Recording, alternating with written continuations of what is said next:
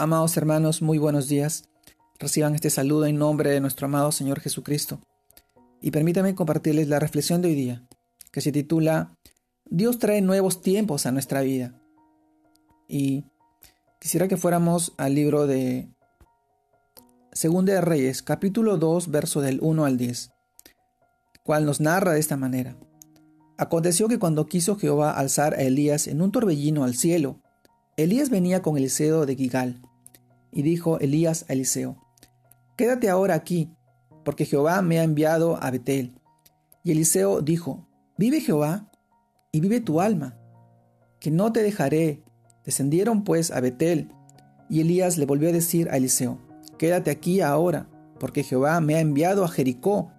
Y él dijo, Vive Jehová y vive tu alma, que no te dejaré. Vinieron pues a Jericó. Y Elías le dijo, te ruego que te quedes aquí porque Jehová me ha enviado al Jordán. Y él le dijo, vive Jehová y vive tu alma, que no te dejaré.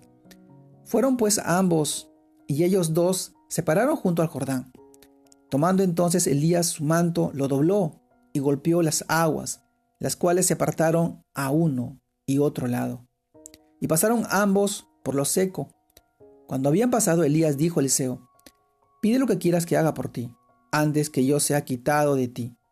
Y dijo Eliseo, te ruego que una doble porción de tu espíritu sea sobre mí. Él le dijo, cosa difícil has pedido. Si me vieres cuando fuere quitado de ti, te será hecho. Así, mas si no, no. Y aconteció que yendo ellos, hablando, he aquí un carro de fuego con caballos de fuego apartó a los dos. Y Elías subió al cielo en un torbellino. Segunda de Reyes capítulo 2 versos del 1 al 10. Amado hermano, el título de hoy es Dios trae nuevos tiempos a nuestra vida. Hermano, este pasaje nos permite ver que en tres oportunidades Elías le pide a Eliseo que se quede, pero este persevera al lado de Elías. Eliseo desea con todo su corazón una doble porción del Espíritu Santo que reposaba sobre el profeta Elías. Esto es muy interesante, pues en el Antiguo Testamento el Espíritu de Dios venía sobre hombres escogidos, pero en el Nuevo Testamento mora en el creyente, en el Hijo de Dios. Sin embargo, como los profetas Elías y Eliseo lo conocían de manera personal e íntima, y vemos que Eliseo quería aún más cuando nota que su guía se va. El pasaje nos muestra que del cielo vino un carro de fuego para llevar a Elías, pues había acabado el ciclo del ministerio del profeta Elías y empezaba ahora un nuevo tiempo, por lo cual Eliseo sería el nuevo instrumento en las manos de Dios. Amado hermano, la Biblia nos enseña que hoy es Cristo quien trae a nuestra vida tiempos de renovación y refrigerio, en quien también esperamos el reino venidero. Dios también ha provocado tiempos especiales en la tierra para nuestra vida. Son tiempos en los que con mayor fuerza y anhelo debemos buscar a Dios. Debemos buscar a nuestro amado Señor Jesucristo. Después de este tiempo de pandemia, Dios trae un nuevo tiempo, un nuevo periodo que debemos administrar con sabiduría para, para que lo que el Señor ha diseñado no lo tergiversemos, sino que seamos testigos e instrumentos de la gloria de Dios aquí en la tierra. Amado hermano, seamos obreros aprobados, que usan bien la palabra de Dios, la palabra de verdad y de vida eterna. Debemos tener presente que quien hace la obra finalmente es Dios.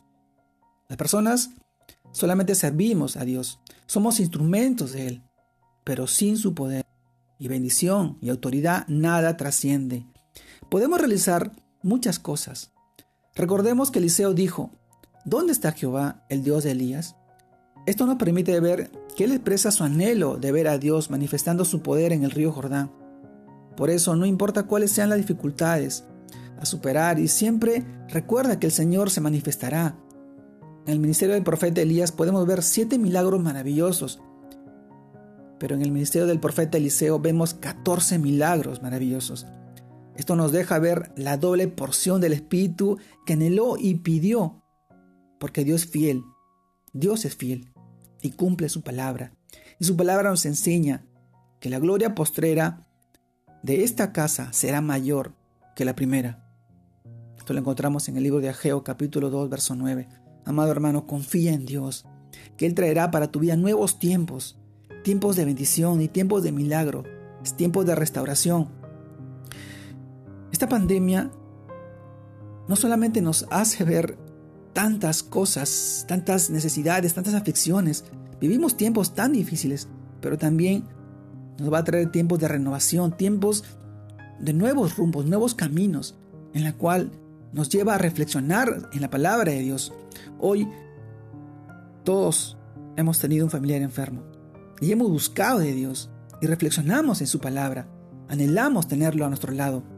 ¿Qué diferencia antes de esta pandemia? Las personas vivían viviendo en sus mundos, viviendo en desorden. Pero esta pandemia nos ha hecho reflexionar sobre la necesidad que tenemos de Dios. Y su palabra ha crecido y se ha predicado en todos lados. Hoy, este es el nuevo rumbo. Este son los nuevos los nuevos eh, tiempos que van a traer a nuestra vida.